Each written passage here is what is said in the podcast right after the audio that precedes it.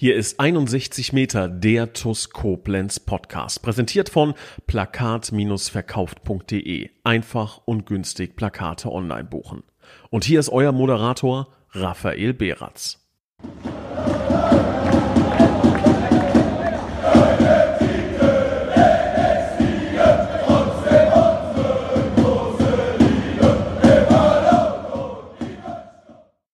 Hallo und ein herzliches Willkommen zu 61 Meter, dem TUS Koblenz Podcast. Und ich darf ganz recht herzlich wieder unseren Cheftrainer begrüßen. Servus, Michael Stahl.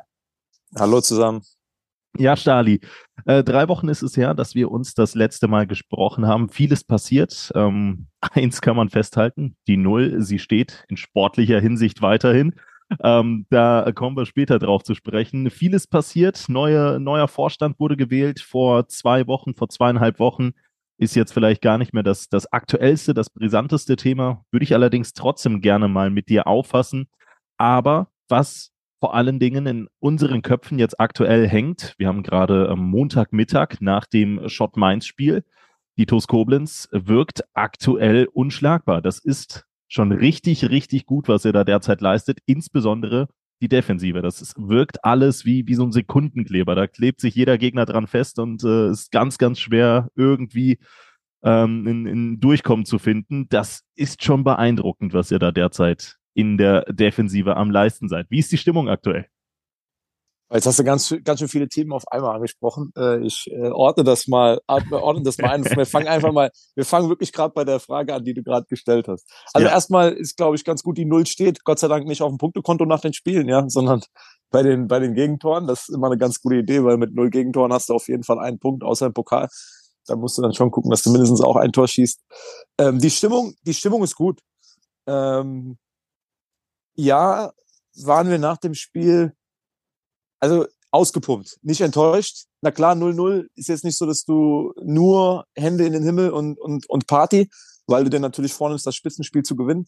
Glaube aber, dass äh, schon einige Sekunden oder ein, zwei, drei Minuten nach dem Spiel ähm, dann die dieses ausgepumpte und hat nicht ganz gereicht für, für drei Punkte in einem Heimspiel gegen Schott Mainz, was, da, was das große Ziel war.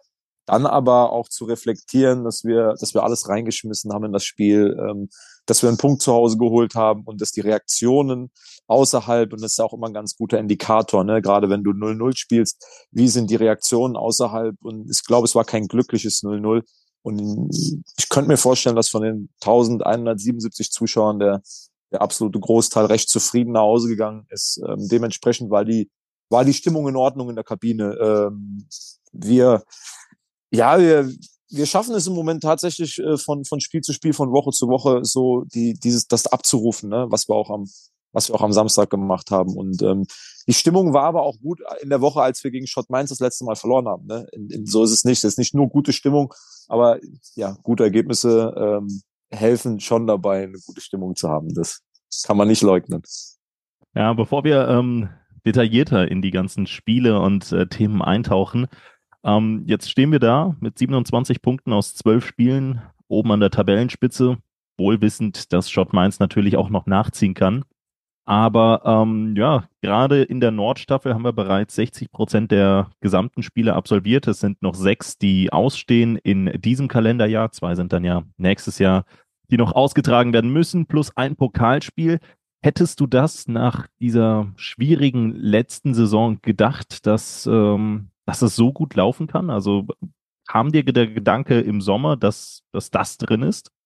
Irgendwann mal? Ich, ich habe keine, ich habe keine Glaskugel äh, zu Hause und wir haben uns aber, was wir gemacht haben, ist, dass wir ähm, uns was zurechtgelegt haben und ähm, dass wir auch eine Marschroute zurechtgelegt haben, an der werden wir auch jetzt weiterhin festhalten, ne? weil das sind alles, das sind alles Fakten und Zahlen, die da stehen und die, glaube ich, ähm, auch dafür sorgen, dass auch nicht nur bei uns gute Stimmung ist, sondern rund um den Verein die Stimmung ganz, ganz ordentlich ist.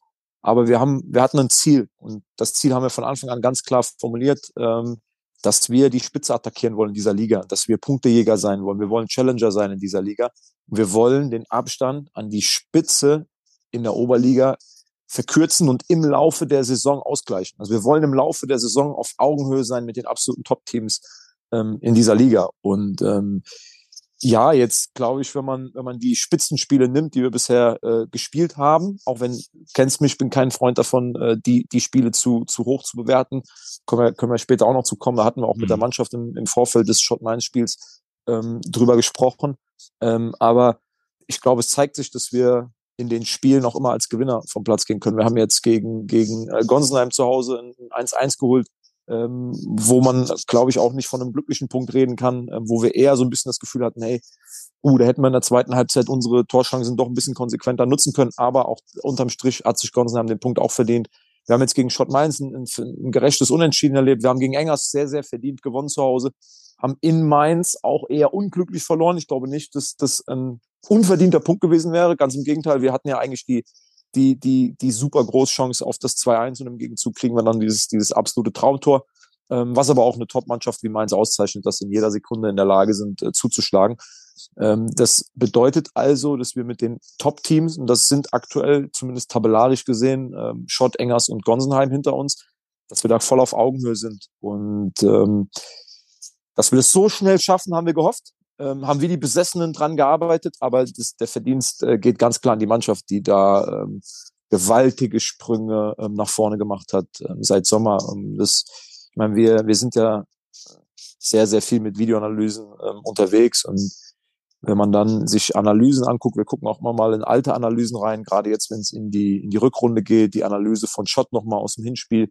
Und wenn man dann jetzt Analysen äh, von jetzt nimmt und sieht Verhaltensweisen einzelner Spieler, dann ist es einfach, ähm, ja, dann sind das große Schritte. Aber das alles Entscheidende, ähm, neben den, neben den Entwicklungsschritten auch inhaltlich, ne, was das, was das Fußballerische angeht, was, was unsere Idee von Fußball angeht, ähm, ja, da braucht man kein Geheimnis draus machen. Ich glaube, unsere ganz, ganz große Stärke ist bis jetzt, dass sich da eine Mannschaft präsentiert und dass da jeder bereit ist, ähm, das Tor zu verteidigen. Und es, es ist mitnichten, es ist so, dass ähm, äh, Mohamed Recep, Daniel von der Brake, Jonas Bast, Damir Grigic, ähm, Eldin, André auf sechs, äh, Justin und Omo, das nur die, die Jungs, die dann, dann auch, äh, wenn wir uns zurückziehen, äh, weit hinterm Ball stehen, dass die dafür sorgen, dass da hinten die Null steht.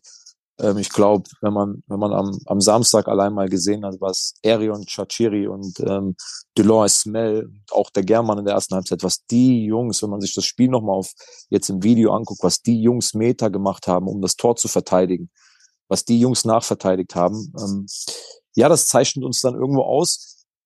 Aber ich glaube eben, dass wir nur in der Lage waren, 27 Punkte aus zwölf Spielen zu holen, weil wir genau das gemacht haben. Weil wir genau das gemacht haben. Das ist Resultat genau dieser Arbeit. Wenn wir auch in Zukunft nur einen Meter weniger machen, nicht so konsequent nachverteidigen, nicht mit allen elf Mann da alles reinschmeißen, dann glaube ich, dann holen wir nicht nochmal 27 Punkte ähm, aus äh, zwölf Spielen, weil auch das Spiel jetzt am Samstag hat gezeigt, dass wir durchaus gerade im letzten Drittel ähm, noch deutlich Luft nach oben haben, was das ganz konsequente Ausspielen von Torchancen ähm, angeht. Ähm, aber wir können das. Ähm, wir haben da auch tolle Jungs, die da richtig Schritte nach vorne machen. Ähm, aber wir sind, glaube ich, die Mannschaft, hatte das, weiß nicht nach welchem Spiel ich das mal erwähnt habe, wir sind nicht die Mannschaft, die 7-0 gewinnt. Das sind wir nicht. Und in der Liga gibt's ja jetzt Mannschaften, die auch schon sieben Tore, fünf Tore, sechs Tore geschossen haben. Ähm, wir haben aber den Anspruch, die, die Mannschaft zu sein äh, in der Liga, die die am allermeisten über diese Geschlossenheit auftritt, gegen die du im Vorfeld von dem Spiel schon weißt, puh, das wird richtig unangenehm. Da verteidigen nicht nur drei, vier gut, da verteidigt ein Kollektiv und da, da greift auch ein Kollektiv an. Und das kriegen wir aktuell ähm, ganz gut auf die Platte, finde ich. Absolut, das kriegt ihr mehr als nur gut auf die Platte. Ähm, die äh, Tabellenposition lügt da letzten Endes nicht. Ähm, was mich jetzt tatsächlich äh, interessieren würde, du bist jetzt seit elf Monaten im Amt, sogar ein bisschen drüber über diesen elf Monaten. Als äh, Cheftrainer der TuS Koblenz hast das ja auch äh, so zumindest in deiner ersten Halbserie der Saison ausüben können, jetzt zurück auf den Platz. Beeinflusst das so, so ein bisschen die Entscheidungsfindung? Ganz oft wird das ja kritisiert. Also Cheftrainer oder spielender Cheftrainer, das kann auf Dauer nicht gut gehen. Aktuell gibt dir der Erfolg mehr als nur recht. Ähm, nicht zuletzt, weil deine Qualitäten auf dem Platz natürlich äh, unbestritten sind. Aber fühlst du dich auch tatsächlich ähm, verantwortlich wie, wie ein Cheftrainer? Ähm, wie, wie ist da das Zusammenspiel mit, mit Ilias Trenz? Oder ist diese Position als Spielertrainer schon so ein bisschen noch ähm, Äh, oder fühlt sich das schon so ein bisschen noch nach, nach Spielerdasein an, als, als nach Trainerdasein? Wie, wie, wie läuft da das, diese, dieser, dieser Spagat zwischen diesen beiden Ämtern? Ich weiß gar nicht, ob man, ob man da irgendwie so eine, so irgendeine eine, Rolle drüber stülpen kann. Also wir, wir gehen unseren Weg. Und ähm, wir haben uns für diesen Weg vor der Saison entschieden, weil wir geglaubt haben, dass, dass das das Beste für, für die Mannschaft ist, dass das das Beste für den Verein ist, dass wir in dieser ähm, Konstellation äh, unsere Ziele erreichen können. Ähm, und ja, so schlecht sieht es bis jetzt nicht aus. So, und das, das Entscheidende für mich ist, dass, dass ich äh, authentisch bleibe. So, ich, ich, deswegen, ich weiß gar nicht, ob man das irgendwie in, in, in eine Rolle kleiden kann. Ähm, ich versuche, äh, der Beste zu sein, der ich sein kann, jeden Tag. Und äh, das den Jungs auch zu vermitteln. Und Ilias und ich haben von Anfang an, ähm, ich war schon immer ein extremer, ein extremer Freund von, von, ähm, von Zusammenhalt und von, von Teamplay. Und deswegen ist das für uns auch überhaupt kein Thema. Der Ilias ist genauso wie ich in der Lage, das Spiel zu lesen. Wir haben, glaube ich, sogar, vielleicht ist das, das ist einer der Vorteile. Es gibt natürlich auch Situationen, ähm, ja, wo, wo wir auch als Mitspieler gehen. Also auf dem Platz ähm, fängt jetzt sicherlich keiner an und ruft Trainer oder so, sondern da ist doch klar, dass, dass der Danny neben mir, wenn es irgendwelche Kommandos geben muss, Stali sagt und nicht, ey Trainer, hör mal zu, kannst du mal oder so. Das ist doch, das ist doch völlig normal. Aber ähm, vielleicht ist das für uns sogar aktuell ein kleiner Vorteil, dass wir unsere Ideen von außen und ähm, auf dem Platz dann ganz schnell an den, an den Mann transportiert bekommen. Ich habe auch nicht den Eindruck, dass es bisher ein großes Thema ähm, in der Mannschaft ist. Wir haben, wir haben alle dasselbe Ziel. Wir ziehen alle am selben Strang. Ilias und ich haben eine, eine klare Idee, ähm, wie, was wir wollen, was wir, was wir erwarten von den Jungs.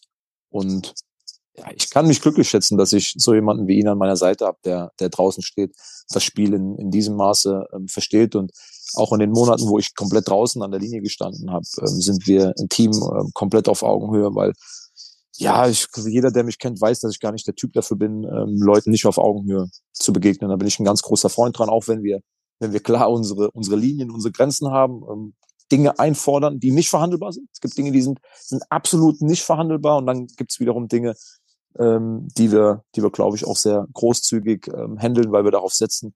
Das war auch bei der Auswahl neuer Spieler ein extremer Punkt, dass wir Spieler wollen, die eine hohe, hohe intrinsische Motivation haben, wo ich nicht jeden Tag hinrennen muss, muss sagen, wäre schön, wenn du, wenn du Gas gibst.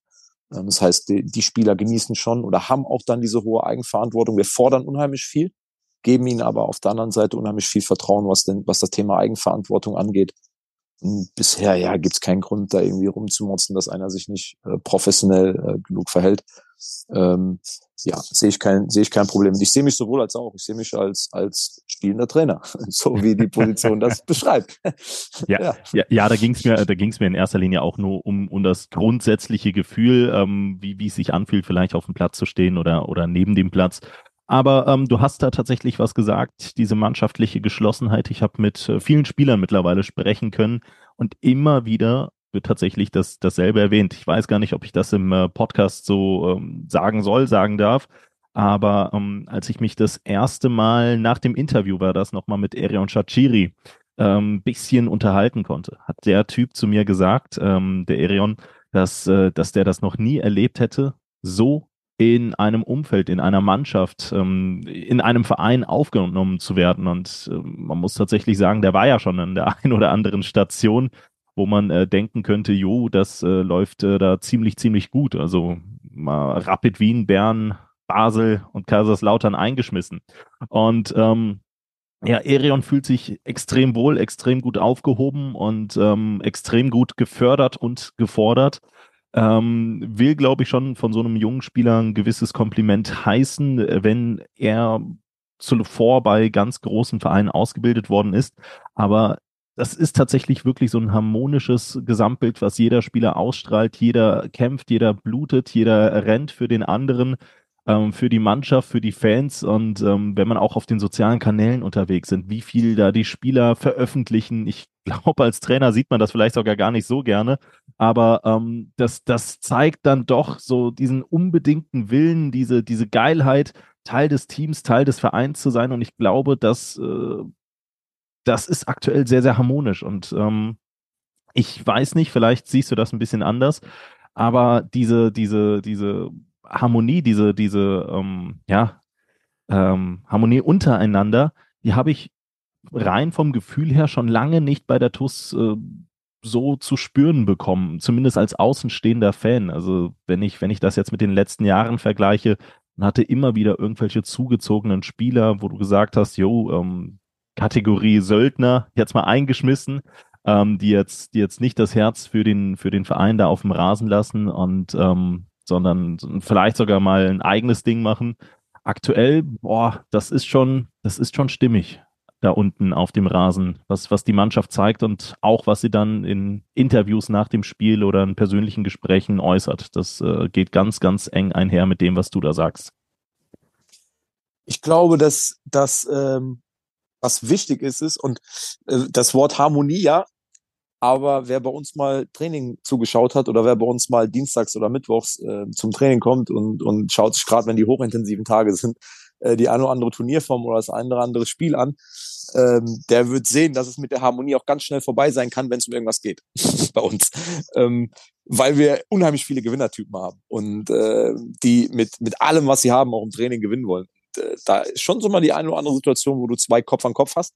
Ähm, entscheidend ist, dass das nicht passiert, weil die Jungs sich untereinander nicht riechen können, sondern dass das aus diesem Antrieb passiert, immer gewinnen zu wollen, immer gewinnen zu wollen, egal was wir machen. Ja, so und ähm, da helfen natürlich auch die, die Ergebnisse, da hilft der Weg, den wir gehen, da hilft, ähm, dass im Moment, glaube ich, alle das Gefühl haben, dass ähm, dieser, diese, diese Tugenden, die eingefordert werden, die Art, wie wir Fußball spielen wollen, wie wir an die Spiele rangehen wollen, dass das letzten Endes auch tatsächlich Erfolg bringt. Und dass wir darüber hinaus, wir reden immer wieder von der richtigen Reihenfolge, dass wir, ähm, da, da sprechen wir halt von talentfreien Dingen, ne, die nicht das größte Talent ähm, gebrauchen, aber diese Eigenmotivation zu haben, jeden Tag zu kommen und jeden Tag besser werden zu wollen, jeden Tag eine bessere Version von, von sich selbst zu sein als am Tag davor, als Mannschaft besser zu werden, jeden Tag und immer Bereitschaft mitzubringen, auch mit, mit allen zusammen das Tor zu verteidigen. Das, das meine ich ja. Das, wenn wir, wenn wir das immer an den Tag legen, da haben wir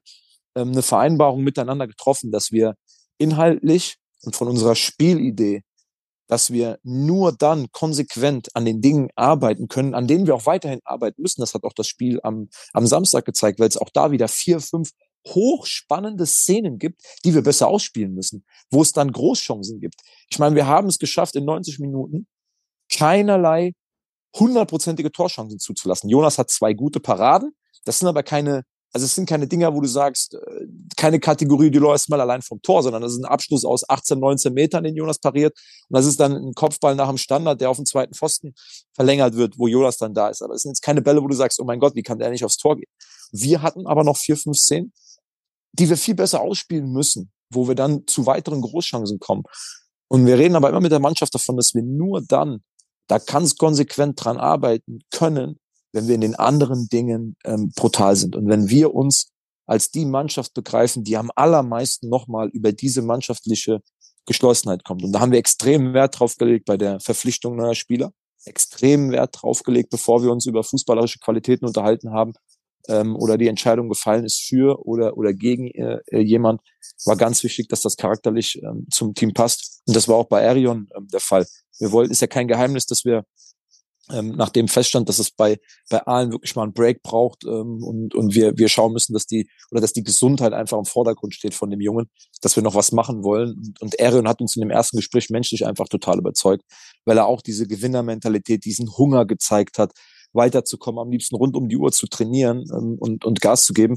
Ja, und Ilias und mein, mein Job ist, den Jung, die Jungs da zu füttern. Ne? Und die Jungs sind, sind da hungrig. Die Jungs haben da, haben da einen unheimlichen Wissensdurst ähm, auch in den Videoanalysen. Die sind da ganz aktiv dabei und stellen Fragen und und äh, wir, wir, es ist auch zum Teil so, ähm, weil wir auch mittlerweile ist ja kein Geheimnis, glaube ich, dass wir in der Halbzeit auch Videoanalyse machen von so einem Spiel, dass wir da auch gemeinsam zum Teil ähm, diskutieren. Klar haben wir, wir haben gewisse Vorstellungen und haben auch auch klare Lösungsansätze und Ideen dann, aber auch auch die Jungs kommen mit dem einen oder anderen wertvollen Tipp und ja, das das macht's dann am Ende irgendwie aus und es gibt aber auch noch einen einen Punkt jetzt neben denen, die die spielen, neben denen, die nach dem Spiel dann bei dir ähm, im Interview sind. Und ich glaube, das ist ein ganz, ganz großer Teil, warum wir im Moment als Mannschaft so gut funktionieren. Das sind die Jungs, die nicht so viel spielen. Das sind mhm. die Jungs, die, die ein bisschen in der zweiten Reihe stehen. Ähm, die letztes Jahr unter anderem, viele von den Jungs haben letztes Jahr sehr, sehr viel gespielt und äh, sind jetzt aus unterschiedlichen Gründen ein bisschen hinten dran und, und müssen gucken, dass sie den Abstand zu denen, die spielen, verringern, müssen gucken, dass sie dann da sind, wenn, wenn, wenn die Chance ähm, kommt.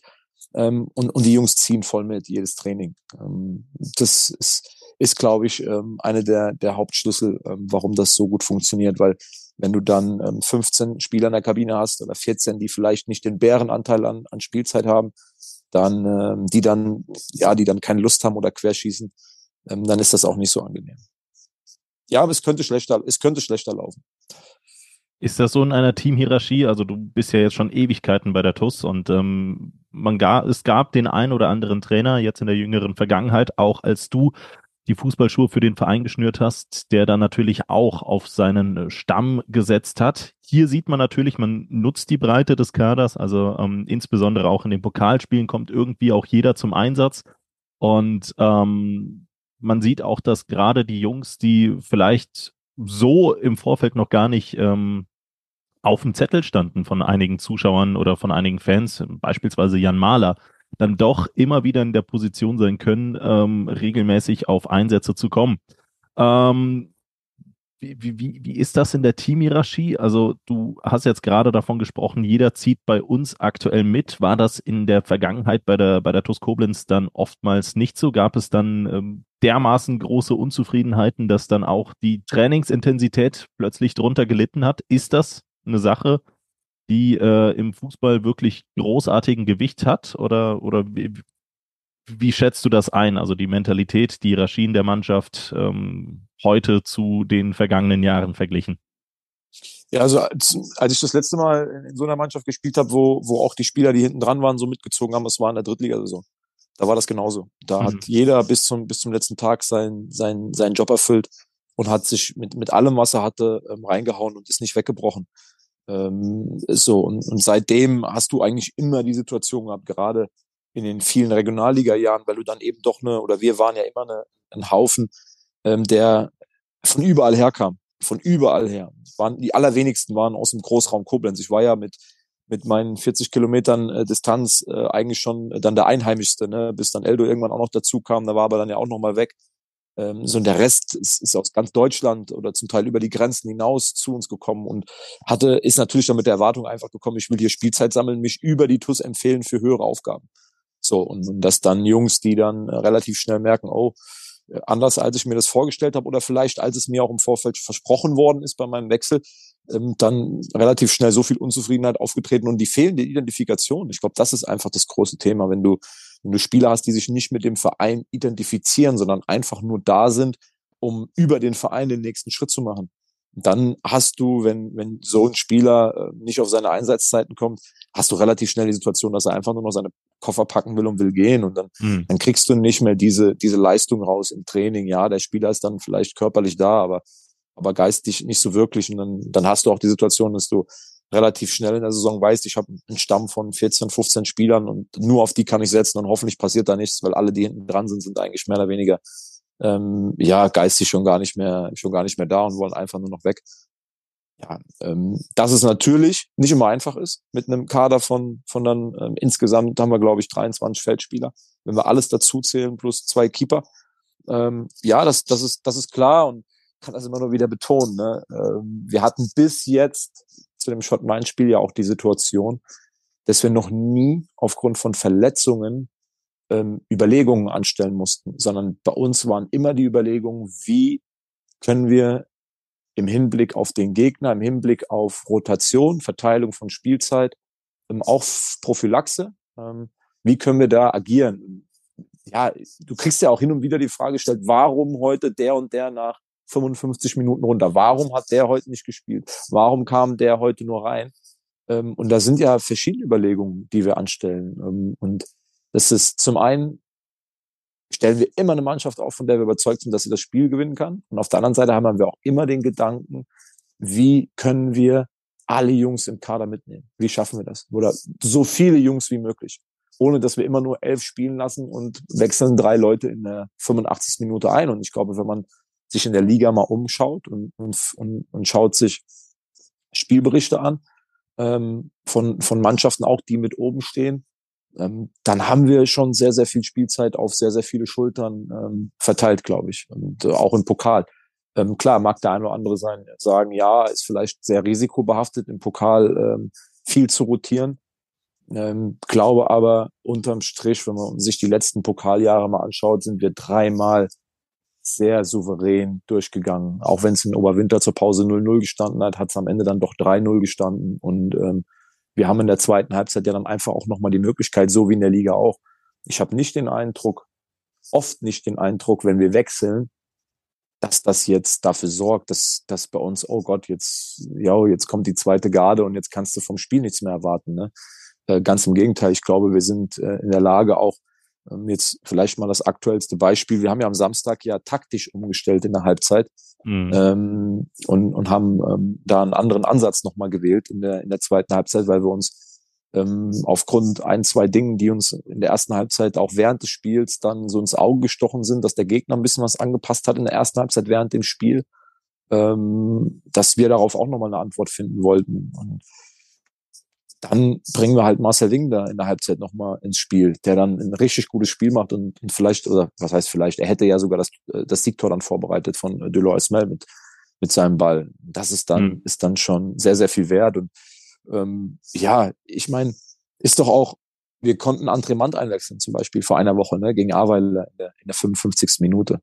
Ähm, wir haben mit, mit German Kobaschian auch schon ein paar Tore eingewechselt. In, in Waldeigesheim haben wir Siegtor eingewechselt mit ihm, in, in Schott den Ausgleich gemacht. Ähm, Marcel Wingender ist eigentlich immer, bringt immer eine, fast immer eine Topleistung, wenn wir ihn bringen. Und, und es gibt natürlich auch einen Spieler, den hast du eben erwähnt, den viele vielleicht gar nicht so auf dem Schirm hatten, der aber eine richtig gute Entwicklung genommen hat und der ähm, da sehr, sehr verdient seine, seine Minuten auch äh, sammelt und bei dem man sogar manchmal das Gefühl hat, ey, das, das wird noch mehr jetzt. Ne? Also es wird, wenn er so weitermacht, sukzessive werden das noch mehr Minuten. Das ist ja ein Maler.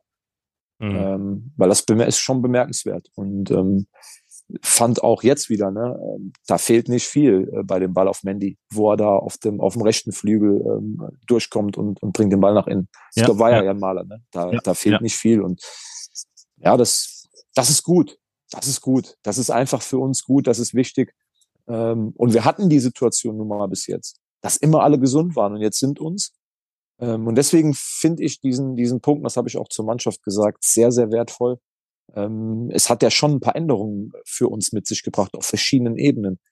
Ähm, wir haben Justin Klein auf dem rechten Flügel verloren. Mendy hat diese Saison zwar im Pokal da gespielt, aber in der Liga noch überhaupt nicht. Mhm. Haben Mendy auf die, auf die rechte Seite gepackt, in der ersten Halbzeit ein bisschen offensiver, in der zweiten Halbzeit dann wieder alleine am Flügel.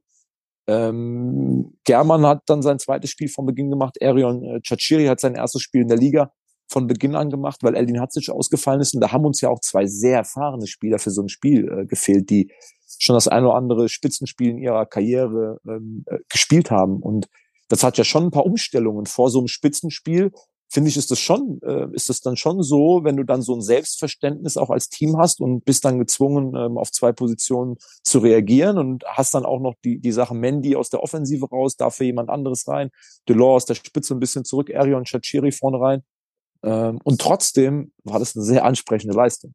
Mhm. Das sollte uns allen ähm, ähm, die Hoffnung geben, dass wir wirklich diesen, diesen breiten Kader haben, der es auch schafft, Ausfälle, die ganz natürlich sind, aufzufangen.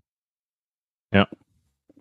Gut gesprochen. Ähm, damit würde ich das Thema in, an der Stelle auch äh, zunächst einmal äh, ruhen lassen. Ähm, von einer wirklich starken Mannschaft auf dem Platz zu einem, ja, breit, neu und auch wahrscheinlich stark aufgestellten Vorstand neben dem Platz. Vor ein paar Wochen war die Mitgliederversammlung und ähm, ich habe ja schon mit Christian Krei relativ detailliert über das ganze Thema gesprochen. Ähm, würde dich und dein Meinungsbild vielleicht noch gerne mit dazu holen. Ähm, klar ist natürlich, dass du jetzt keine, keine Riesenkritik oder, oder riesen äh, Lobeshymnen da irgendwie ausholen musst. Aber ähm, du kennst ja dann doch im Prinzip jeden Einzelnen, der da jetzt neu dazugewählt wurde oder bereits äh, am Start ist relativ gut. Also falls nicht ganz präsent oder nicht jedem ganz präsent, nochmal kurz aufgelistet. Christian Krei ist ja ähm, weiterhin Präsident der TuS Koblenz, Nils Lapan Vizepräsident, Olli Pfalz im, äh, ist, ist Jugendvorstand. Äh, Oliver Beicht ist äh, Vizepräsident Vorstand Finanzen. Ähm, Sam Vincent Gräf ist äh, Sportvorstand. Und ähm, Detlef Pilger Vorstandsmitglied Kommunikation. Ähm, ich glaube, du dürftest alle relativ gut kennen. Ähm, wie, wie, wie zufrieden warst du mit der Wahl? Wie schätzt du den aktuellen Vorstand ein? Also erstmal geht es nicht darum, dass ich persönlich zufrieden bin. Ne? Ich, ich finde einfach erstmal ist es eine sehr anerkennenswerte Sache, wenn sich jemand dafür bereit erklärt, für einen Verein wie die TUS Koblenz ähm, ein ehrenamtliches oder einen ehrenamtlichen Vorstandsposten zu bekleiden, weil durch, durch diese Arbeit auch auf der Geschäftsstelle und der letzten Jahre, auch während der Insolvenz, ähm, wo ja de facto kaum noch ein Vorstand da war und, und auch die, die noch da waren, extrem darauf angewiesen waren, dass, dass, dass äh, Leute wie ich einfach auch teilweise fast Aufgaben wie ein Vorstandsmitglied übernommen haben, ähm, dass ich ein, also ich habe einen Einblick, was das bedeutet, was das für ein Arbeitsaufwand ist, ähm, für einen Verein wie die TUS zu arbeiten, weil es eben kein es soll jetzt nicht despektierlich klingen, aber es ist kein ganz normaler Verein. Und ähm, es ist jetzt auch kein kleiner Verein. Und das ist ja auch was Schönes, weil so viele Menschen immer noch ähm, an diesem Verein hängen. Ähm, deswegen ist das erstmal eine sehr, finde ich das immer sehr, äh, ja, denke ich mir immer, wow. Ähm, und auch diese Begeisterung dabei, dass wirklich neben den ganzen anderen beruflichen und privaten Verpflichtungen äh, das noch mit, mit diesem, mit dieser Leidenschaft zu machen, äh, zeigt, glaube ich, auch, dass die TUS nach wie vor attraktiv ist und das, das Stimmungsbild, ähm, deswegen geht's da auch relativ wenig um, um, um meine persönliche Meinung zu. Ich glaube einfach, dass ähm, soweit, was ich mitbekomme aus den drei Jahren, was, was ich im Stadion erlebe, was ich jetzt auf der Mitgliederversammlung erlebt habe, ist, dass dass im Großen und Ganzen, es gibt immer, glaube ich, Punkte, wo man unterschiedlicher Meinung sein kann, was auch sein muss. Man muss einfach, ist ja was, was urdemokratisch ist. Man muss streiten dürfen in der Sache, auch hart streiten dürfen. Ähm, glaube aber, dass, dass, dass, dass die Abstimmung und äh, ähm, so das, was ich an, an, an ähm, Emotionen oder an, an, an Stimmungsbild aufsauge, dass die Leute sehr zufrieden sind ähm, mit der Arbeit, die der Vorstand geleistet hat und glaube ich auch ähm, einen guten Eindruck hatten von von den äh, von den neuen Mitgliedern, die da für die TUS mitstreiten wollen und den Verein nach vorne bringen wollen. Und wir haben ja die Reden am, am, an der Mitgliederversammlung ähm, alle gehört und ja, ich bin da, bin da erstmal, bin da erstmal sehr, sehr optimistisch, weil ich auch, auch die Gedanken natürlich von, von Christian und, und Nils kenne und mir ziemlich sicher bin, wenn Christian und Nils ähm, da, und das sind ja jetzt, das sind ja keine, keine Leute, die sich irgendwie von außen rangebracht haben und was, äh, sondern es waren ja mehr oder weniger auch Kandidaten, die dann, ich weiß gar nicht, wie es genau gekommen ist, ob da wer auf da wen, wer auf wen dazugegangen ist, aber, aber am Ende haben ja Christian und Nils auch ähm, der Mitgliederversammlung zumindest empfohlen, ähm, dann den Kandidaten zu wählen, weil sie im Vorfeld dann, das, das zeugt ja auch von Vertrauen in die Arbeit mhm. von, von Christian und Nils. Ähm, ja, und ich glaube, dass, dass, dass das auch, auch den beiden und generell dem Verein sehr gut tut, dass der Vorstand jetzt wieder ähm, komplett besetzt ist. Ne? Und lasst uns einfach zusammen Gas geben. Absolut. Ähm, bin ich auch guter Dinge, ähm, insbesondere die Leute, die da jetzt ähm, arbeiten, äh, Christian Niels, da muss man gar nicht mehr viel zu erzählen. Beide sind mittlerweile im Verein wohl bekannt. Ich finde es auch gut, dass ähm, mit Oliver Files, mit Sam Vincent Gräf, insbesondere die beiden, auch Detlef Pilger, ähm, Leute im Verein sind, die den Verein und die Aufgaben im Verein auch weitestgehend kennen und diese, diese Aufgaben auf äh, vielen Schultern auch so ein bisschen verteilen und auch äh, ausüben können und wollen, weil ich glaube, manchmal gerade so im Bereich Sportvorstand habe ich immer einzelne Stimmen vernommen, die dann äh, auf gut Deutsch gesagt einen Goran Schukalo gefordert haben, äh, der dann diese Position bekleidet. Und ähm, ähm, im Zweifel den, dem, dem dann nochmal, also als Sportvorstand, zweieinhalbtausend Euro hinlegen, damit er da äh, ja zufrieden ist. Ich glaube, genau das, was wir jetzt machen, ist äh, der richtige Weg. Da kein, äh, weiß ich nicht, äh, satten Vollprofi hinzusetzen, den dann auch noch bezahlen, sondern wirklich Leute äh, hin, hinzusetzen und installieren, die Hand in Hand als Team miteinander funktionieren. Also es ist äh, glaube ich, viel, viel wichtiger, dass da jeder seine Zeit investieren kann. Zeit, äh, ist da, glaube ich, ein ganz, ganz großer Wertfaktor in dieser Vorstandarbeit. Und ähm, ja, wenn, wenn das dann in einem guten Team passiert, und ich glaube, das, das liegt hier einfach vor, dann können da wirklich äh, große, große Dinge bewegt werden, Schritt für Schritt und äh, natürlich mit einem äh, beständigen, äh, mit, mit einem beständigen Wachstumsfaktor, der ähm, der aktuell in die richtige Richtung zeigt, aber der Weg, den der aktuelle Vorstand eingeschritten hat und mit dem Aufwand, den der aktuelle Vorstand betreibt, kann man sich, glaube ich, als TUS-Fan, das ist zumindest mein Eindruck, ähm, derzeit sehr, sehr zufrieden schätzen. Und ähm, ich freue mich, dass diese Konstellation weiterhin Bestand hat und äh, bin damit guter Dinge, dass der Verein auch in den nächsten drei Jahren wachsen kann. Äh, Stichpunkt verbrannte Erde und Scherben aufkehren. Ich glaube, da sind wir mittlerweile auf einem sehr, sehr guten Weg. Ähm, finde auch, dass das letzte Topspiel gegen Schott Mainz es nochmal gezeigt hat, dass äh, die TuS Koblenz immer noch interessant ist für viele Menschen, ohne dass wir da jetzt großartig die Plakate ausgerollt hätten in der Stadt ähm, oder krass in die PR-Masche gegangen sind, sind trotzdem 1200 Menschen ins Stadion gegangen.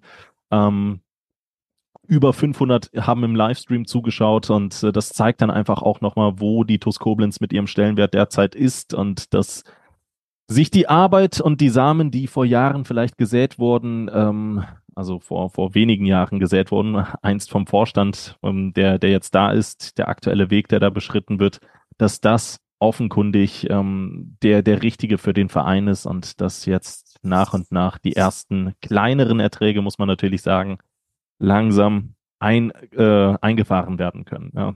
Stichpunkt Sponsorenzuwachs, äh, Mehreinnahmen, wie man durch die Corona-Pandemie gekommen ist nach der Insolvenz.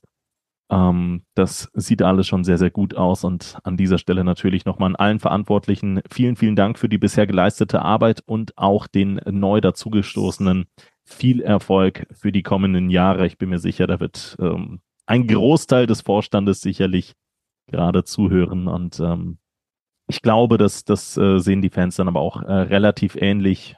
Das äh, hat man dann ja auf der Mitgliederversammlung gesehen.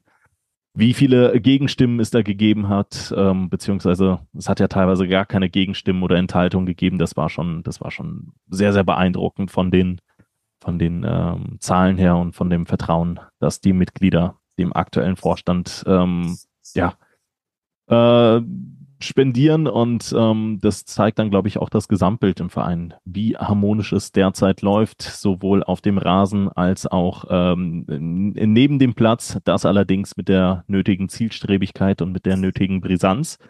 Ähm, was wir letzte Woche nicht einfügen konnten, war ähm, das MCMXI, dass unser MCMXI-Partner, die Volksbank Rhein-A-Eifel, das äh, Tor gewonnen hat, geschossen hat. Äh, Sentürk war es, glaube ich, im Spiel gegen Aweiler. Ähm, dadurch, dass der Podcast im Vorfeld aufgenommen war, konnte ich unserem Partner nicht präsentieren. Demnach jetzt gerade nachgeholt. Die Volksbank Rhein-A-Eifel ist ähm, nicht nur eine Bank, sondern ähm, hat äh, ganz, ganz viele tolle Angebote für Privatkunden, Firmenkunden und auch für privates Banking. Aber auch im Bereich Bauen und Wohnen ist die Volksbank Rhein-A-Eifel vielleicht Ihr richtiger Ansprechpartner im Bereich Girokonten, Karten, Sparen, Geldanlagen, Krediten und Baufinanzierungen, Immobilien, Versicherungen, Zukunftsvorsorgen. All das deckt die Volksbank Rhein-A-Eifel ab und ähm, ich empfehle da wärmstens einmal vorbeizuschauen. Also, nachdem ich mich jetzt so ein bisschen in meinen Formulierungen hin und her gebunden habe, ich hoffe, die Botschaft ist äh, nach wie vor angekommen ähm, wenden wir uns nach dem Bereich ähm, neuer Vorstand noch einmal dem Sportlichen zu. Und äh, Stali, ich habe dir vor einigen Minuten mal zwei Bilder zukommen lassen, über die würde ich noch ganz gerne mal sprechen. Ähm, für all die Fans, ich erkläre sie mal. Du kannst ganz kurz mal WhatsApp aufrufen und sie mal äh, selbst kurz anschauen. Ähm, das ist eine Tabelle. Eine Tabelle, die von einem äh, Wettanbieter äh, bereitgestellt wurde. Da stehen so Dinge drauf, wie oft ein Verein gewonnen, wie oft er verloren hat, ähm, beziehungsweise wie, wie die Tore geschossen wurden. Und um die Tore geht es auch hier hauptsächlich. Denn es fallen in der Regio oder in der Oberliga Rheinland-Pfalz Saar Staffel Nord und in der Südstaffel im Schnitt bei den Mannschaften über drei, teilweise über vier Tore pro Spiel. Ähm, wenn ich mir das mal so gerade anschaue, das, die Statistik ist jetzt von letzter Woche, ist der Verein mit den zweitwenigsten Tore der, der Aweiler BC. Der Verein, bei dem die meisten Tore passieren, ist der TSV Schott Mainz. Bei Aweiler 3 im Schnitt, beim TSV Schott Mainz 4,6. In der Südstaffel sieht das relativ ähnlich aus. Da ist der FK Pirmasens ganz unten angesiedelt mit 3,1 Toren pro Spiel. Und ganz oben der FSV Jägersburg mit viereinhalb Toren pro Spiel. Und ganz, ganz, ganz, ganz weit davon weg, ganz weit davon weg, ist die TuS Koblenz mit 2,2 Toren pro Spiel. Du siehst jetzt 22 Mannschaften, die mhm. zwischen drei und fünf Toren äh, schießen und äh, ganz, ganz unten passieren bei der TuS zwei ja. Tore pro Spiel. Ähm, ist eine feine Statistik, hab tief dafür gegraben. Ähm, ich hätte ganz gerne deine Einschätzung. Wieso ist das so? Ja, also erstmal hättest du das gar nicht erwähnen sollen, jetzt wollen, fordern die Leute ihr Geld zurück. Ja, weil es bei uns weniger, weil, weil, sie bei uns nur die Hälfte von dem geboten bekommen, was sie vielleicht auf anderen Sportplätzen an Toren äh, geboten bekommen. Ja, das ist schon mal, schon mal ganz schlecht, ja, bis die Leute jetzt wissen, ey, äh, die stehen ja für unattraktiven Fußball, fallen ja gar nicht so viele Tore. Moment, Moment. Eine gute Defensive, eine gute Defensive nimmt ja die Hälfte schon wieder weg. Also wenn man ja, jetzt die ganzen oh, Vereine ja. anschaut, ne, die, die haben ja alle dreimal so viel Gegentore kassiert ja. wie wir. Wir haben die Kurve, jetzt haben wir, jetzt haben wir die Kurve bekommen. Sehr gut. Jetzt, jetzt ist das schon mal, ist das schon mal gerade gerückt. Ähm, wo, ich soll das einschätzen, woran das liegt. Ja, aber äh, also na, ja gut, also das ist relativ äh, einfach einzuschätzen. Klar, im, äh, im Amateurfußball fallen statistisch gesehen nun mal mehr Tore, weil einfach ähm, ja, ich sag mal weniger taktisches Geplänkel und mehr ähm, mehr äh, direkter Angriffsfußball beziehungsweise ähm, es, es ist ja Fakt, dass im tiefer klassigen Fußball mehr Tore passieren, aber die TUS, die fällt ja mal dermaßen krass aus dem Rahmen. Das ist halt wirklich so, dass wir nicht nur 10 oder 20 Prozent weniger Tore bei TUS-Spielen zu sehen bekommen, ähm, aufgrund der starken Defensive, das ist klar, aber ähm, wir, sind, wir sind ja bei einem Wert von, ich sag mal, 70, 80, teilweise 100 Prozent. Hast du dich damit schon beschäftigt? Ist dir das mal aufgefallen oder ist das jetzt ein Wert, mit dem ich dich überrasche? Also überraschend tut mich das nicht. Man, man, man guckt auf die Tabelle und, und, und äh, sieht dann äh, Tore, Gegentore bei den Gegnern ähm, sieht die sieht die Spielergebnisse. Ähm, am Ende des Tages wollen wir Spiele gewinnen. ja. ähm, und natürlich ähm, hätte ich kein Problem damit, wenn wir am Samstag gegen Schott Mainz 5-4 gewonnen hätten. So, weil hätten wir, hätten wir drei, zwei Punkte mehr als, als einen. Also ich spiele lieber 5-4 als 0-0. Ähm, aber ich glaube, dass, dass wir wissen und begreifen, und dann komme ich da gerne wieder drauf zurück, dass wir jetzt noch nicht diese ähm, in der Offensive uns immer darauf verlassen wollen, dass wir vier, fünf Tore schießen und sagen, okay, dann, dann investieren wir weniger in, in die Defensive, ähm, weil das einfach nicht, das ist einfach nicht unsere Art, das ist nicht die, die, die Denkweise, die wir, die wir von Fußball haben. Und ähm, wir, wir wollen in, in allen Bereichen, wir wollen auch bei der Offensive, wir wollen, natürlich wollen wir die meisten Tore schießen in der Liga. Und natürlich ähm, wollen wir mehr Tore schießen als 20 nach zwölf Spielen. Das ist ganz klar unser Ziel, woran wir arbeiten. Ähm, aber wir werden, um mehr Tore zu schießen, keinen Millimeter ähm, von, von unserer Arbeit in der, in der Defensive äh, aufgeben. So, weil wir das miteinander kombinieren wollen. Wir wollen, wir wollen das schaffen. Und ich glaube, dass das tatsächlich auch eine der Dinge ist, die nicht so ganz einfach sind im Fußball, dass man sowohl eine sehr, sehr gute Defensivarbeit macht mit allen Spielern, die auf dem Platz stehen, und dann aber auch mit allen Spielern, die auf dem Platz stehen, ähm, eine gute Offensivarbeit macht. So, und ja, also mich überrascht die Statistik jetzt nicht, nicht, nicht, nicht sonderlich. Ähm, am Ende des Tages ähm, zählt, was du auf dem Punktekonto hast. Ne? Ähm, ich glaube, ja. das in Relation mit 27 Punkten ist dann eine interessante oder das ist dann aussagekräftig, wenn wir jetzt mit den 2,2 Toren im Schnitt irgendwie auch nur 11 Punkte geholt hätten, dann, dann ja, dann, ne? also in, in dem Kontext ähm, ist es dann, glaube ich, wieder ähm, ja, spricht das dafür, warum wir so viele Punkte haben. Ne? Vor allen Dingen die, die Gegentorseite. 2,2 Tore wäre ja auch doof, wenn sie ausgeglichen verteilt wären.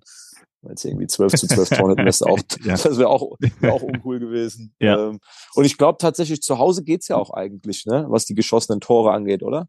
Ähm, zu Hause sieht es sogar relativ gut aus. Da haben wir in sieben Spielen zwölf Tore geschossen, ein Tor kassiert. Also es sieht äh, sehr, sehr gut aus. Auswärts, aber auch. Und der TUS-Fan, ne? der TUS-Fan geht am liebsten mit dem Sieg nach Hause. Ne? Ich glaube, wenn, wenn du jeden TUS-Fan fragst, willst du lieber 1-0 gewinnen oder 4-4 spielen, dann sagt er, okay, gut, dann nehme ich auch das 1-0. Da kann ich aber auch eine weitere Statistik wieder auspacken. Da haben wir, glaube ich, mal vor Ewigkeiten drüber gesprochen. Spiele der TuS Koblenz gingen eigentlich nie 0-0 aus. Das Ding jetzt gegen Schott Mainz war tatsächlich das erste Spiel seit Weißt du's? Letzte Saison ähm, gab es tatsächlich gar keins, ne? Doch, eins, ähm, eins gab es doch, letzte doch. Saison. Ein, ein 0-0 gab es letzte Saison. Ein 0-0. Ja, Auswärtsspiel. Auswärtsspiel. Oh ja, in Lautern auf, oh. auf dem Betzenberg. Da hat Erion Chachiri äh, dann in der Schlussminute noch den Lupfer unter der Latte gehabt, der Gott sei Dank abseits war. genau, gen genau das ist es. Äh, 0 zu 0, 9. Oktober 2021 war das. Auch das einzige 0-0 in dieser Saison. Ähm, ja, also oft spielt Titus Koblenz nicht 0 zu 0. Ähm, ja, unsere Prognose ist nicht eingetroffen ne, am Samstag. Wir haben äh, nämlich gesagt vorm Spiel, wenn wir wenn wir die Null halten gegen die beste Offensive der Liga, gewinnen wir das Spiel. Ähm, ja, da haben wir, haben wir die, die Blinden, ne, auf dem, auf dem Trainerstuhl, die zwei. Trend, Trends und Stahl, die Blinden. Die haben der Mannschaft gesagt, wenn die Null hält, dann gewinnen wir das Spiel, ja. Nicht, dass die Jungs jetzt mal gucken, wie sie heute drauf sind. Trainieren heute zum ersten Mal, vielleicht sind sie auch sauer, weil wir Unrecht hatten. Ja. das schauen wir mal. Schauen wir mal. Schauen wir mal. Nee, ähm, ähm, nochmal noch mal ganz kurz zurückgespult. Wir sind in eine etwas andere Richtung gedriftet, als ich ursprünglich äh, einschlagen Ja, tut wollte. mir leid, das passiert, das passiert mit mir manchmal. alles, alles gut, alles gut. Ich wollte gar nicht darauf hinaus, da habe ich auch die Frage vielleicht irgendwann mal blöd gestellt, ähm, dass wenig Tore bei der TUS passieren, weil wenn man sich jetzt die letzten Spiele anguckt, 2-0, 3-0, 1-1, 2-0, 2-0, das liest sich gar nicht schlecht. Das liest sich, also mit Verlaub, das liest sich sogar echt gut und attraktiv. Also so ein 2-0 ähm, geht jeder am Ende des Tages mit heim und weiß, ja, war ein gutes Spiel. Aber ich habe das Gefühl, in der Oberliga passieren einfach ähm, dermaßen viele Tore. Also wenn ich, wenn ich mir jetzt die letzten Spieltage mal anschaue, vor ein paar Wochen, Eisbachtal Feddersheim 1 zu 5, Awaler Gonsenheim 2 zu 5, Karbach gegen Feddersheim 5 zu 1. Und immer wieder hast du diese Spiele da mit drin. Ähm, liegt das daran, dass diese, dass diese taktische Disziplin nicht ganz so hoch ist, dass Mannschaften eher drohen, mal auseinanderzufallen in so Spielen? Oder wieso passieren statistisch gesehen in der Oberliga so viel mehr Tore als vielleicht dann im Profifußball oder auch im Spiel der TuS Koblenz? Ich weiß gar nicht, ob ich mich da im Detail zu äußern möchte. Okay. ähm, ja, also ich, ich, wir gucken, wir gucken uns äh, die anderen Spiele natürlich ähm, alle an und, und, und, und viele, viele Spiele, alles, was man so auf Video bekommen kann ähm, schauen wir, aber ich da, um, um vielleicht, ähm, ich kündige jetzt sogar an, dass ich charmant um die Frage drumherum dribbel. Ähm, wir waren letzte Woche ja Schott Mainz gegen Gonsenheim gucken und das war ein 1-1 und ein sehr diszipliniertes Spiel von zwei Defensivreihen und deswegen ist das Spiel auch 1-1 ausgegangen, ja. Also auch, auch das gibt es und ähm, warum dann hier und da diese, diese Ergebnisse zustande kommen. Ich glaube, was wir alle festhalten können, ist, dass ähm, ich mir nicht vorstellen kann, dass eine Mannschaft gegen TuS Koblenz auseinanderfällt. Ähm, das, ich bin jetzt so lange da, das habe ich eigentlich nie erlebt, dass eine mhm. Mannschaft, mhm. selbst wenn sie, ich glaube auch, und ähm, das, das sage ich auch mit, mit vollem Respekt, ähm, eine Mannschaft wie Mülheim-Kerlich hat sich bei uns auch nach dem 0-2, 0-3 im Verteidigen nicht aufgegeben. Also da gibt's gibt's Szenen, ähm, Jordi Frohn einmal gegen Arion Chachiri nach dem 3-0, ähm, wo, wo er eben über 40 Meter hinterher rennt und, und dann entscheidend noch abgrätscht, damit das 4-0 nicht fällt. So, und ähm, das, das sind dann Dinge, ähm, ja, das macht's aber, also das, das nehmen wir auch an. Und, ja. und das, das, das, das Aweiler, das, das Spiel gegen Aweiler, äh, ich kann eine kleine, ganz kleine Anekdote erzählen, weil in dieser Woche vor dem Aweiler-Spiel war ja dieses, was mir ja, jeder, der mich kennt, weiß, dass ich jetzt nicht der Typ bin, der gerne nach dem elften Spieltag auf eine Bühne geholt wird und dann, äh, wo es dann diese Lobhudeleien gibt und minutenlange Klatschen und Gesänge für, für eine Mannschaft, ne? also die Mitgliederversammlung. Mhm. So, weil am elften Spieltag, ähm, ja, wenn du am elften Spieltag aufhörst zu punkten, wird's wird's hinten raus wahrscheinlich eng. Ähm, könnte ich mir vorstellen. So, von dem her muss es ja weitergehen. Und dann war noch der Sponsorenabend in der Woche. So, und dann kommt so dieses, ja gut, Freitag Arbeiter, ne, da können wir ja mal, da können wir ja was fürs Torverhältnis tun. Ich habe das so oft gehört in der Woche. So oft habe ich das gehört, wir können was fürs Torverhältnis tun. Und ich habe ja. eigentlich die ganze Woche nichts anderes gemacht als und und aber das machen die Jungs auch. Ne? Also auch in, in, in, wenn ich Eldo dann reden höre, auch im Training oder oder auch zur Mannschaft im, im Kreis vorm Spiel. Ähm, wir haben das komplett anders eingeschätzt. Ein Trainerwechsel in Aweiler, ähm, eine Mannschaft, die, die viel mehr Qualität hat, als, der, als das Punktekonto aussagt, die jetzt auch in Mülheim-Kerlich 1 gewonnen hat. Wir alle wissen, wie schwer das in Mülheim-Kerlich ist. So, und ähm, für uns war klar, wir müssen hier 90 Minuten alles auf die Piste schmeißen, um den Sieg zu holen. Und wenn das am Ende 1-0 ist, ist das 1-0. Wir haben am Ende 2-0 gewonnen. Und wir haben mhm. dafür einen, einen, sensationellen Freistoß gebraucht von, von, von Umut Sentürk. Es war nicht so, dass wir 15 Hochkaräter hatten und müssen sagen, oh Gott, ist nur 2-0 ausgegangen. Nein, wir haben ein, ein richtig gutes Spiel gemacht und haben 2-0 gewonnen. Ja. So gegen den Tabellenletzten zu diesem Zeitpunkt. Und, und das Gleiche erwartet uns übrigens auch am Samstag in Eisbachtal.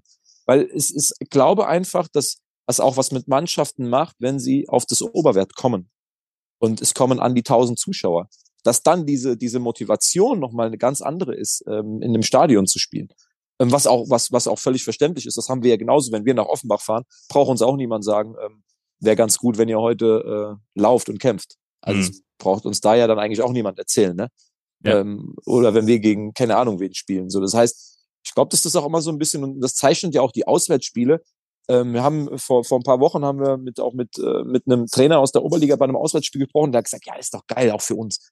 Da ist endlich mal was los. Da kommen 150 Bekloppte mit und singen 90 Minuten.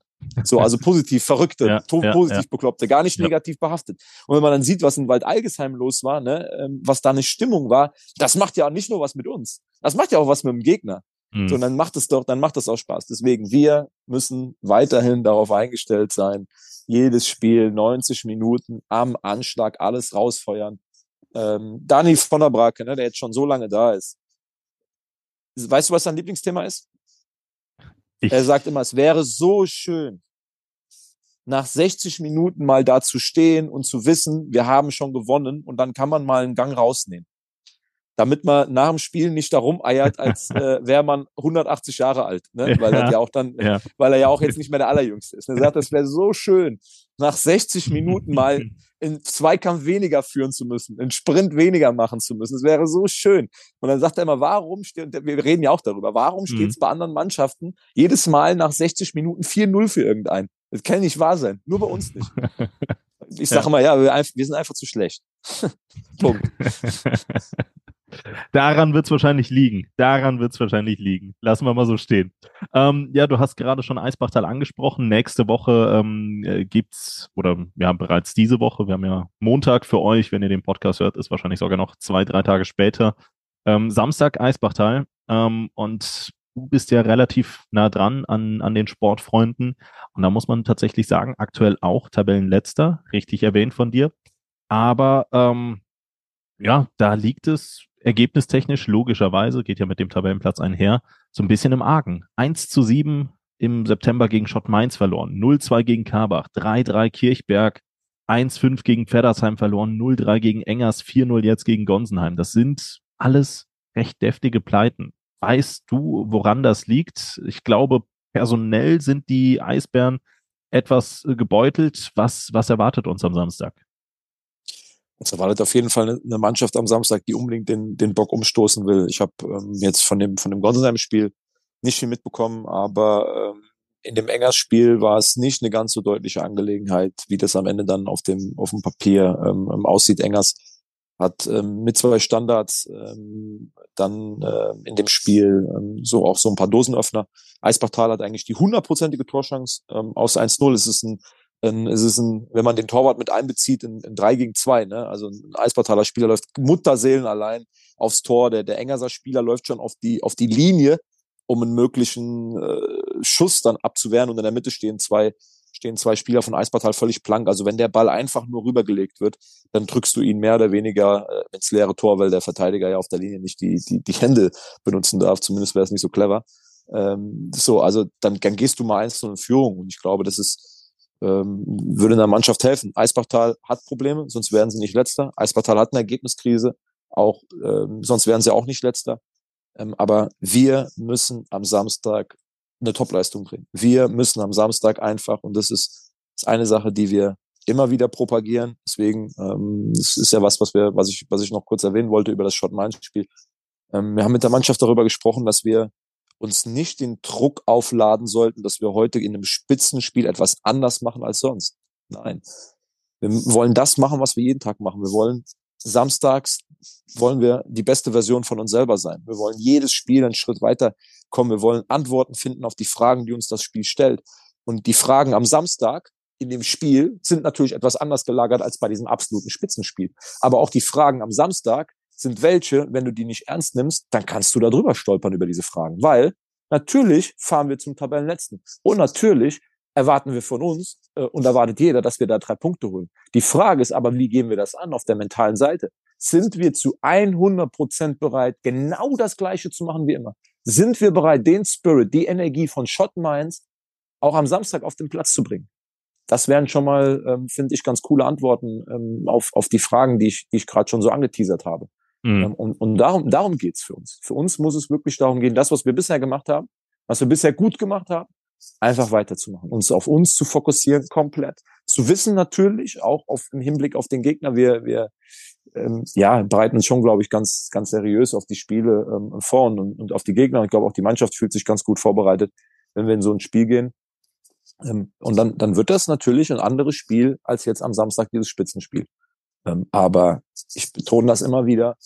In dieser Oberliga Nord kann jeder auch gegen jeden gewinnen. Das zeigen die Ergebnisse. Wenn Kirchberg ähm, in Karbach gewinnen kann, wo im Vorfeld ähm, es ja das ein oder andere Statement auch äh, gab, wenn wir da annähernd 100 Prozent bringen, gewinnen wir dieses Spiel. Ähm, annähernd 100 Prozent haben anscheinend nicht gereicht, um, um Kirchberg zu Hause zu schlagen weil, weil annähernd 100 Prozent reichen in der Liga gegen niemanden.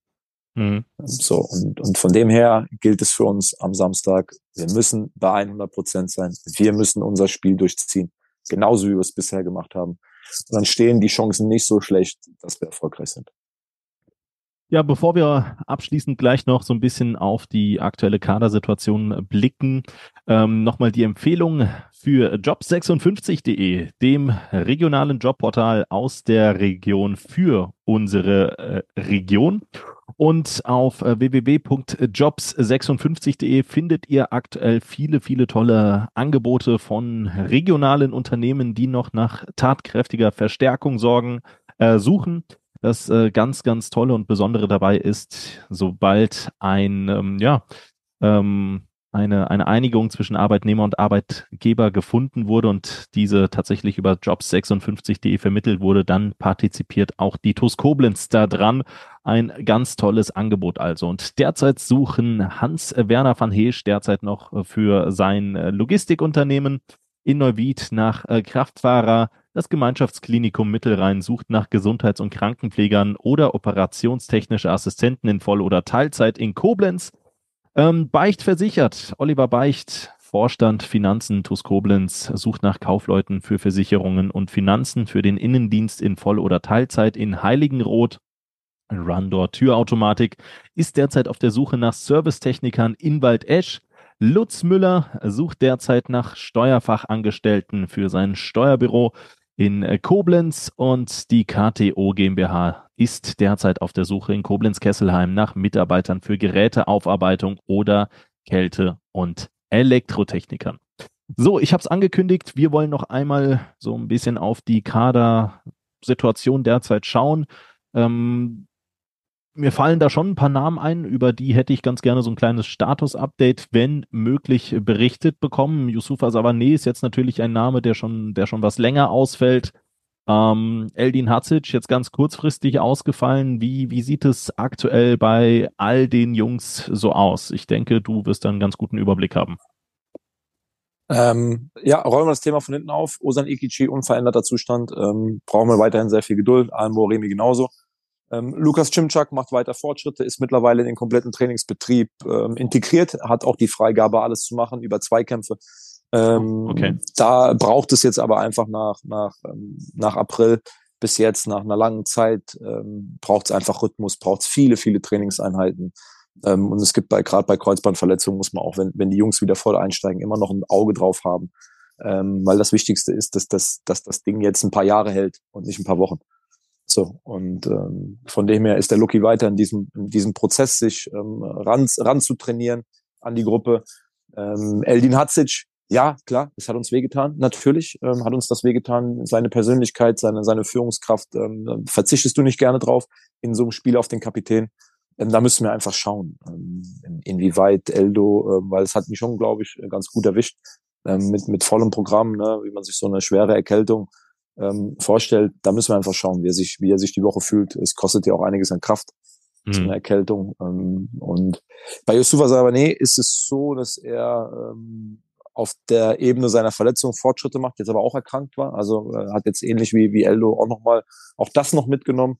Ja, bisher, bisher für ihn absolutes Seuchenjahr 2022, ne? Angefangen mit der Corona-Infektion, äh, dann die gegen Karbach war ja im Spiel, hat er mit Corona schon gespielt, ne, wo es keiner ja. wusste.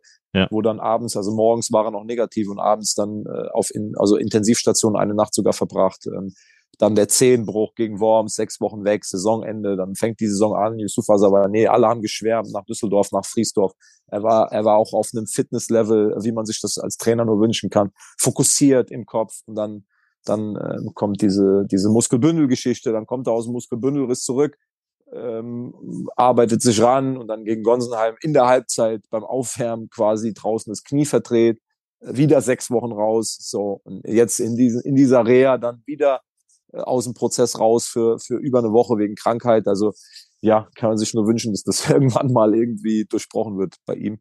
Mhm. Äh, ansonsten dürften wir äh, dürften wir keinen dürften wir keinen Verletzten haben. Äh, Solano Rodriguez, ja, äh, war jetzt auch schon einige Wochen ähm, nicht mehr dabei. Ähm, ja, Adduktorenprobleme, so Übergangsschambein, ähm, einfach eine Sache, wo man vorsichtig sein muss ähm, und wo wir auch, wie bei allen, ähm, ja, wir können da unserer medizinischen Abteilung blind vertrauen, weil wir genau wissen, dass da ein, ein überragender Job gemacht wird. Und wenn die uns das Signal geben, dass auch Solano wieder voll trainieren kann, dann wird auch er wieder integriert. Aber sind, wenn man das in Summe nimmt, ähm, ich will mal sagen, fast alles nur Kleinigkeiten, die wir da zu bearbeiten haben aktuell. Ne? Und natürlich Justin Klein. Ja, das ist extrem, extrem ähm, nervig, vor allen Dingen für ihn selber, weil das ähm, war schon beeindruckend, was er bis zu dem Zeitpunkt da gemacht hat. Ja, absolut, absolut. Hat mir auch ähm, kurz vor dem Spiel verraten, dass er so eine Verletzung in der Art und Weise, in der Schwere, in, auch in der Form so noch nie erlebt hat. Meinte, es sei auch im Alltag recht schmerzhaft aktuell. Ähm, hätte sich einmal mit 18 Jahren den, den Mittelfuß gebrochen, aber die Geschichte auch schnell kuriert. Demnach auch an Justin und vor allen Dingen noch an alle Beteiligten, äh, die derzeit nicht aktiv mitwirken können auf dem Trainingsplatz, auf dem, auf dem Rasen. Gute und schnelle Genesung auf dass wir euch ganz, ganz bald wiedersehen. Ähm, ja, gute, gutes Physioteam, gute Vorbereitung haben wir, haben wir neben dem Platz. Was die Verletzten angeht, gut vorbereitet wirst du sicherlich auch sein, was den Bitburger TUS-Moment der Woche angeht. So wie ich dich kenne, wirst du gefühlt schon gestern gewusst haben, obwohl ich dich da noch nicht angefragt habe für einen Podcast, das, was dein Moment sein wird. Und ähm, den wirst du uns sicherlich jetzt präsentieren. Ja, die, die Zuschauerzahl am, am, ah. Samstag, ganz klar. Ja, manchmal, manchmal soll ich auch einfach vorlegen. Okay. Ja, ja, ja, okay, ja, selbst schuld, selbst schuld. Ja, weil, weil einfach, ähm, weil einfach, glaube ich, das, das, das ähm, hatte das, das Spiel auch verdient. Wir hatten immer so ein bisschen Pech, ne, in den, in den letzten Wochen. Ich glaube, dass die 1000 äh, schon früher gefallen wäre, wenn, wenn gegen Engers nicht so ein beschissenes Wetter angekündigt gewesen wäre, wenn das Aweiler Spiel nicht freitags, sondern samstags gewesen wäre ähm, wenn, ja, gefühlt bei jedem Heimspiel, auch Mülheim-Kerlich, war Regen. Ne? Also ich habe immer, mhm. Ilias sagt das immer so ja. schön im Trainerbüro, immer wenn, wenn Tuskopenz Heimspiel hat und du machst die Wetter-App auf, weißt du, da steht 100% Regenwahrscheinlichkeit. so, so und, und von dem her hat es dann am Samstag endlich mal gepasst. Ne? Die Regenwahrscheinlichkeit war die ganze Woche da. Ich glaube, Mittwoch oder Donnerstag ist sie dann verschwunden vom Radar. Ähm, und das war dann, war dann, war dann schön, haben die Jungs sich verdient. Ähm, passende Leistung, nicht ganz das passende Ergebnis, was sich alle erhofft haben. Dennoch alle, glaube ich, ganz zufrieden nach Hause gegangen. Deswegen die Zuschauerzahl ist mein TuS Bitburger Moment der Woche. Das darf gerne so in die Richtung auch bleiben. Ähm, sehr gerne, sehr gerne, nehme ich äh, genauso mit. Äh, mein äh, TUS Bitburger Moment der Woche geht dann in äh, das neue TUS TV-Format 1911 Behind the Scenes. Folge 1 ist draußen mit Damir Grigic, haben sich bereits auch rund 1000 Leute schon äh, angesehen. Und ähm, das äh, schließt ja so ein bisschen ja die Kinderpressekonferenzen äh, als Pilotprojekt mit ein. Das ist so ein bisschen die Fortführung des, des Ganzen. Und ähm, ich muss tatsächlich sagen, bis auf so ein bisschen, ja, ein TUS-TV-Kanal Kleinigkeiten anpassen, Thumbnail hochladen, Beschreibung anpassen, habe ich damit nichts zu tun. Das, ähm, ich glaube, das ist ein richtig tolles Format, das einfach nochmal ähm, ein paar Einblicke von, von einem anderen Blickwinkel ermöglicht. Bei uns im TOAST TV ist das ja ganz oft recht spieltagsbezogen. Ähm, der Podcast steht eben dafür, was, was, was, ähm, was, was man halt eben im Podcast bespricht. Aber ich glaube, mit Bild, mit, ähm, mit dem, was, was dieses Format an Ideen noch in der Hinterhand hat, kann da richtig viel Tolles und Neues entstehen. Und ich glaube, mit Pascal ähm, hat man auch gemeinsam mit, mit dem André ein richtig, richtig gutes Team, die da ähm, akribisch zusammenarbeiten, die ähm, sich auch heute schon, wir haben da eine kleine WhatsApp-Gruppe, wieder gemeldet haben mit, mit gewissen äh, Themenpunkten. Und ich glaube, da kann man sehr, sehr viel Tolles noch erwarten. Und ähm, darauf kann man aufbauen. 1911 merkt euch den Begriff, merkt euch den, das Format auf dem TUS TV-Kanal. Da wird sicherlich noch in Zukunft einiges äh, Tolles entstehen. Und äh, an dieser Stelle natürlich auch nochmal ein ganz, ganz, ganz, ganz großes Dankeschön an Pascal und André in erster Linie, dass, ähm, dass ihr dieses Format in der Form mit eurem zeitlichen Aufwand dann auch ermöglicht. Was wird jetzt? Es wird bestimmt, ja? wird bestimmt professioneller als äh, äh, meine damaligen Kabinengespräche, falls du dich noch erinnerst. Die fand ich überragend. Also das ist ja jetzt so Saison 16, 17 oder so gewesen, ne? Auf Facebook. Ja, ich. Die fand ich überragend, die Zeit. Also ja. war, war ich selbst noch ein bisschen jünger, habe ich aber groß, groß ähm, ja, gefeiert. Das war schon, das war, das war gut. Das war gut. Ja. Das ist schon Wahnsinn, ne? Also wie, wie die Zeit teilweise verfliegt wenn, wenn man überlegt, dass ja. das jetzt auch schon wieder sechs Jahre oder was her ist. Ja. Ähm, auch ich bin mittlerweile, ich bin, auch ich bin mittlerweile fast äh, knapp 30 Jahre alt geworden. Ne? Aber, also, aber ganz knapp, ja. ganz knapp. Ja. Gut. Ähm, Stali, bevor ich mich bei dir bedanke, möchte ich mich noch bei all denjenigen bedanken, die das TUS TV, die Formate wie 1911 überhaupt möglich machen, nämlich all diejenigen, die MCMXI abonniert haben und die Digitalisierung der TUS Koblenz vorantreiben. Und das sind in Person Silke und Wolfgang Scherhack, Sabine Pfalz, Dirk Menke, Jutta Lindner, Sandra Westkamp, Annalena Krei, Mario Krechel, Michael Feltens, Alexander Reichert, Gerald Schneiders, Bernhard Vetter, Markus Hennig, Philipp Louis, Andreas Sandner, Uwe und Barbara Hampel, Tobias und Annika Henken, Alexander Roos, Jonas Müller, Florian Schumacher, Horst Hoffmann, Heike und Harald Salm, Timo Christ, Mike Welsch, Gerd Horre, Mike Körner, Leon Henrich, die Blue Boys, Pascal Andalusi, Kai Dott, Björn Schmidt, Detlef Mundorf, Nick Thelen, Richard Rosenthal, Walter und Annette Friesenhahn, Jens Bohner, Klaus Möhlig, Gerhard Sprotte, Daniel Brösch, Jürgen Flick, Heiko Baumann, Richard Bouvet, Arne Kieners, Jürgen Schneider, Sophia Dieler, Thomas Hacker, André Weiß, Saskia Hampel, Timo Put, Sebastian Mantei, Steffen Mark, Klaus Einig, Konstantin Arz, Marco Schulz, Kilian Lauksen, Hans-Dieter Chris, Gerhard Vetter, Kilian Thun, Gerrit Müller, Daniel Hannes, Joachim Henn und Lea Vetter. Vielen lieben Dank an euch und vielen lieben Dank an dich, Stali, dass du dir die Zeit genommen hast. Ich wünsche dir und den Jungs nochmal ähm, eine, eine tolle Woche an Regeneration, an Vorbereitungen gegen Eisbachtal und dann hören wir uns oder sehen wir uns spätestens am Samstag wieder. Sehr gerne. Bis dahin freue ich mich. Bis dahin freue ich mich, ja? Mach's gut, Stali. Ciao, ciao. ciao, ciao.